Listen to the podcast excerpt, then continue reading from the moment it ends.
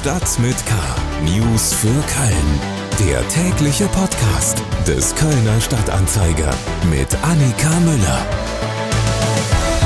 Hallo zusammen und willkommen zur 180. Ausgabe von Stadt mit K. Hier gibt's jetzt Nachrichten aus, über und für Köln.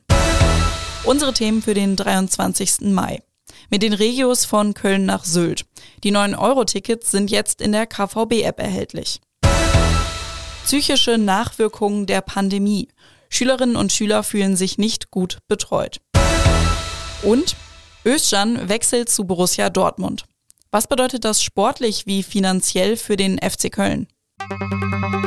Schlagzeilen. In Köln gibt es vermutlich den ersten Fall des Affenpockenvirus. Ein Mann weise die typischen Symptome auf, sagte eine Stadtsprecherin dem Kölner Stadtanzeiger am Montag. Der Patient sollte zunächst in ein Krankenhaus eingeliefert werden, sein Gesundheitszustand lasse aber eine häusliche Quarantäne zu, hieß es. Das Alter des Mannes und der mutmaßliche Ansteckungsweg sind noch unbekannt. Bisher handelt es sich nur um einen Verdacht, der Patient wurde auf das Affenpockenvirus getestet. Mit einem Ergebnis ist wohl nicht mehr am Montag zu rechnen. Die Kölner Polizei hat nach einer körperlichen Auseinandersetzung in der Innenstadt drei Männer festgenommen. Einer der Männer schoss am Sonntag gegen 9 Uhr morgens mit einer Schreckschusswaffe auf die anderen beiden, die jedoch nicht verletzt wurden. Seine beiden Kontrahenten fügten dem 33-jährigen Schützen Schlag- und Schnittverletzungen im Gesicht zu. Durch die Auswertung von Überwachungsaufnahmen konnte die Kölner Polizei ausmachen, dass sich die Männer im Gerling-Quartier unter einem Auto vor den Beamtinnen und Beamten versteckten.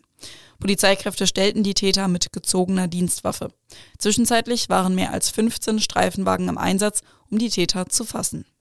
Tour de France Etappensieger Nils Pollitt hat die 105. Auflage des Traditionsrennens rund um Köln gewonnen. Der gebürtige Kölner siegte am Sonntag nach 199,3 Kilometern im Alleingang vor seinem niederländischen Teamkollegen Danny van Poppel.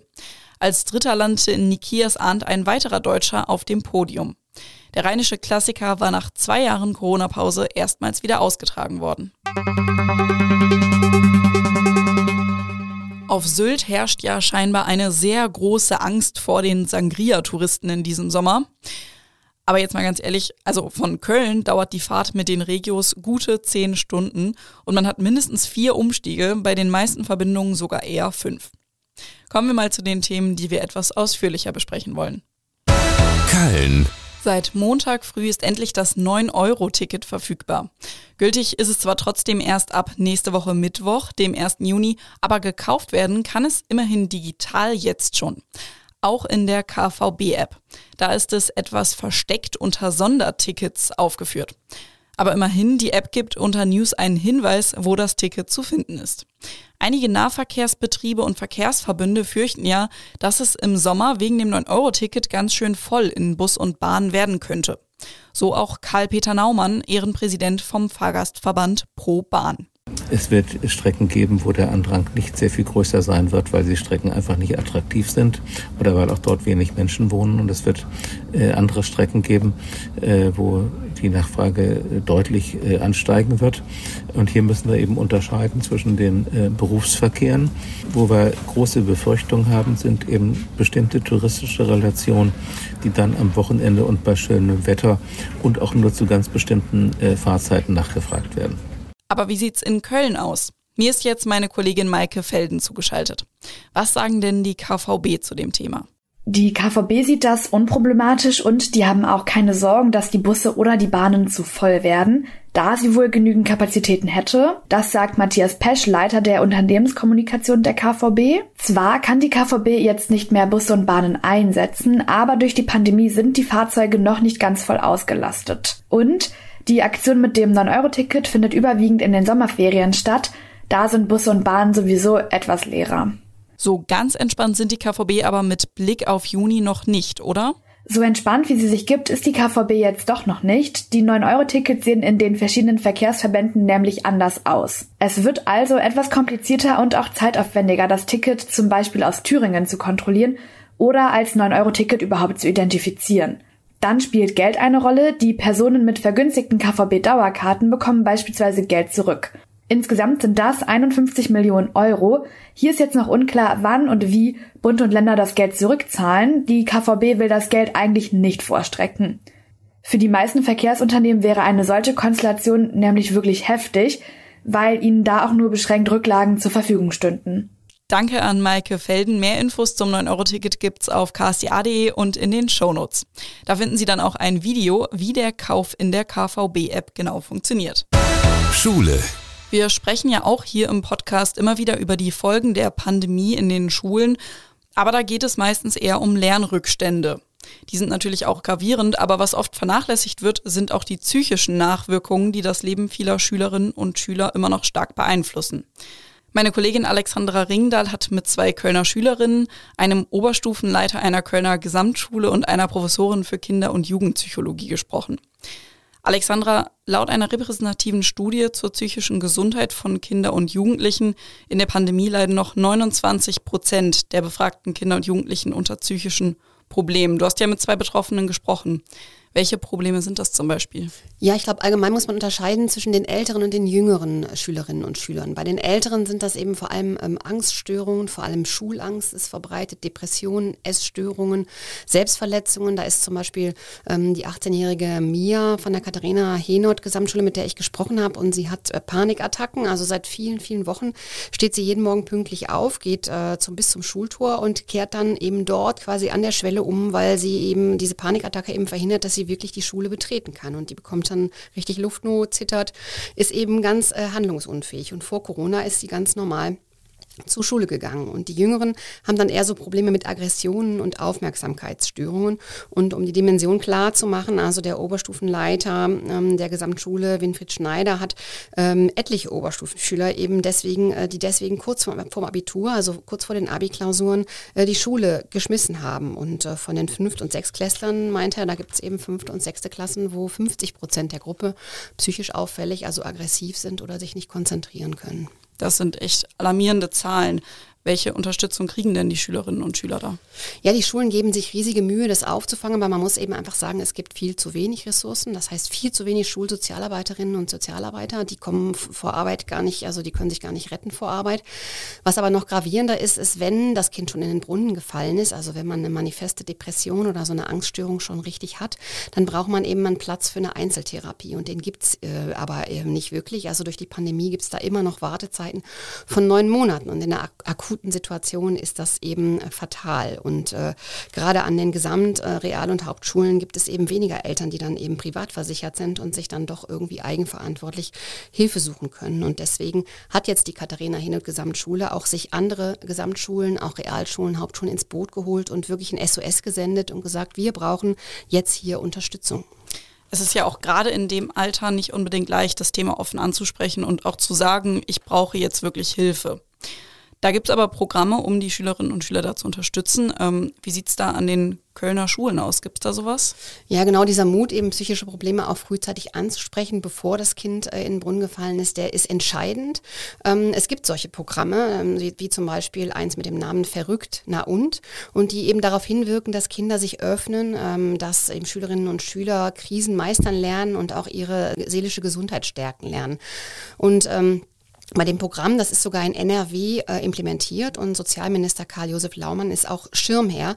Das wird zum Beispiel im Rhein-Erft-Kreis mit Erfolg gemacht, in Dortmund ähm, oder auch in Leverkusen. In Köln aber eben bislang noch nicht. Und das Problem ist, damit er das machen kann und mit seinen Fachkräften durchführen kann, muss der angedockt sein an einen Träger. Das kann dann eben ähm, äh, zum Beispiel die Kommune sein, aber auch ein Verband von Alexianern bis zur katholischen Jugendagentur. Da gibt es eben sehr, sehr viele Optionen.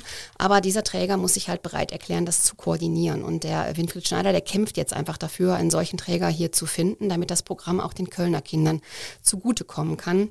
Und an einem runden Tisch hat er jetzt auch schon kräftig äh, getrommelt, alle Verbände ähm, ins Boot geholt und auch die Politik. Und ein Effekt hatte das schon. Die SPD hat jetzt im aktuellen Schulausschuss einen Antrag gestellt, dass die Stadt eine Kooperation doch prüfen soll.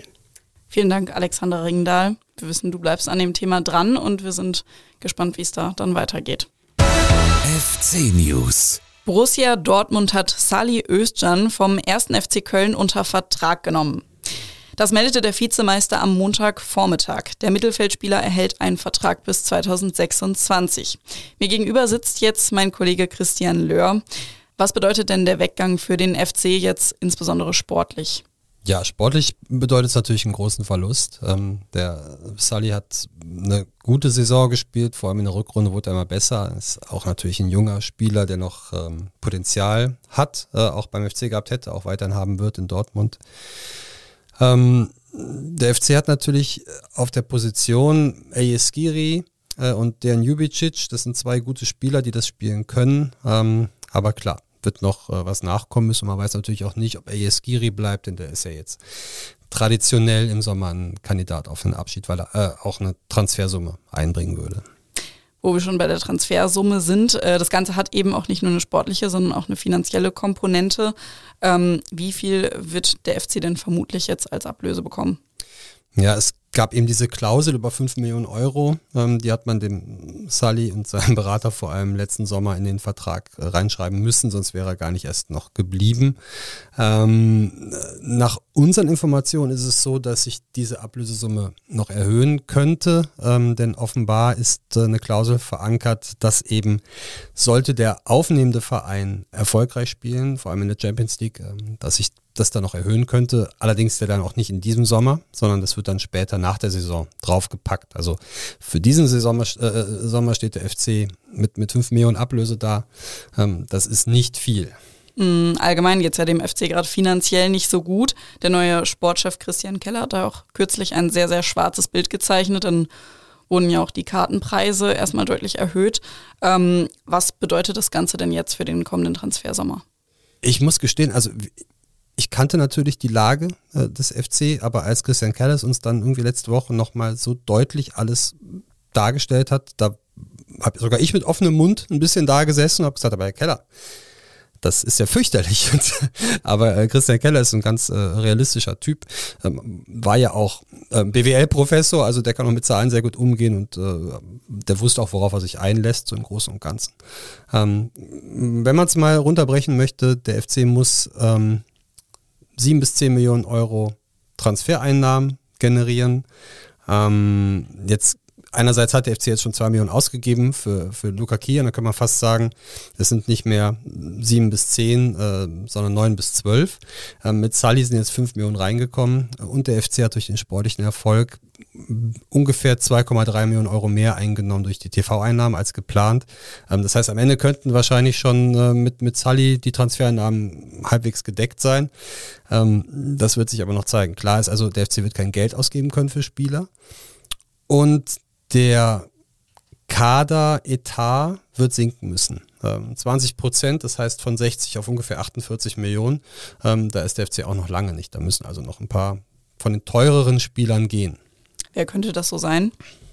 das ist eine gute Frage. Also Sebastian Andersson verdient sehr gut beim FC und ähm, hat ja letzte Saison enttäuscht ähm, und wird wohl auch nicht mehr besser. Das kann man wohl sagen. Ähm, also wenn FC jemand findet, der Sebastian Andersson übernimmt und ihm auch dann dieses Gehalt zahlt, denn sonst wird Sebastian Andersson ja nicht gehen, ähm, dann ähm, wäre das eine Möglichkeit, viel Gehalt zu sparen. Und dann wissen wir natürlich nicht, was mit Timo Horn wird. Äh, Timo Horn hat jetzt äh, ja eine komplette Rückrunde auf der Bank ähm, gesessen, wird auch in die neue Saison gehen als Herausforderer, aber aus der Position der Nummer zwei. Und ähm, da stellt sich immer aus zwei Richtungen die Frage, a, ist ein Spieler wie Timo Horn bereit, diese Position im Kader einzunehmen? Und B, ähm, will der 1. FC Köln sich ähm, eine Nummer zwei auf der Bank leisten, ähm, die zu den drei Topverdienern gehört? Wir werden sehen. Noch können wir nichts genaueres sagen. Danke, Christian Löhr. Auf ksta.de gibt es natürlich mehr Informationen dazu und auch über den Link in den Shownotes.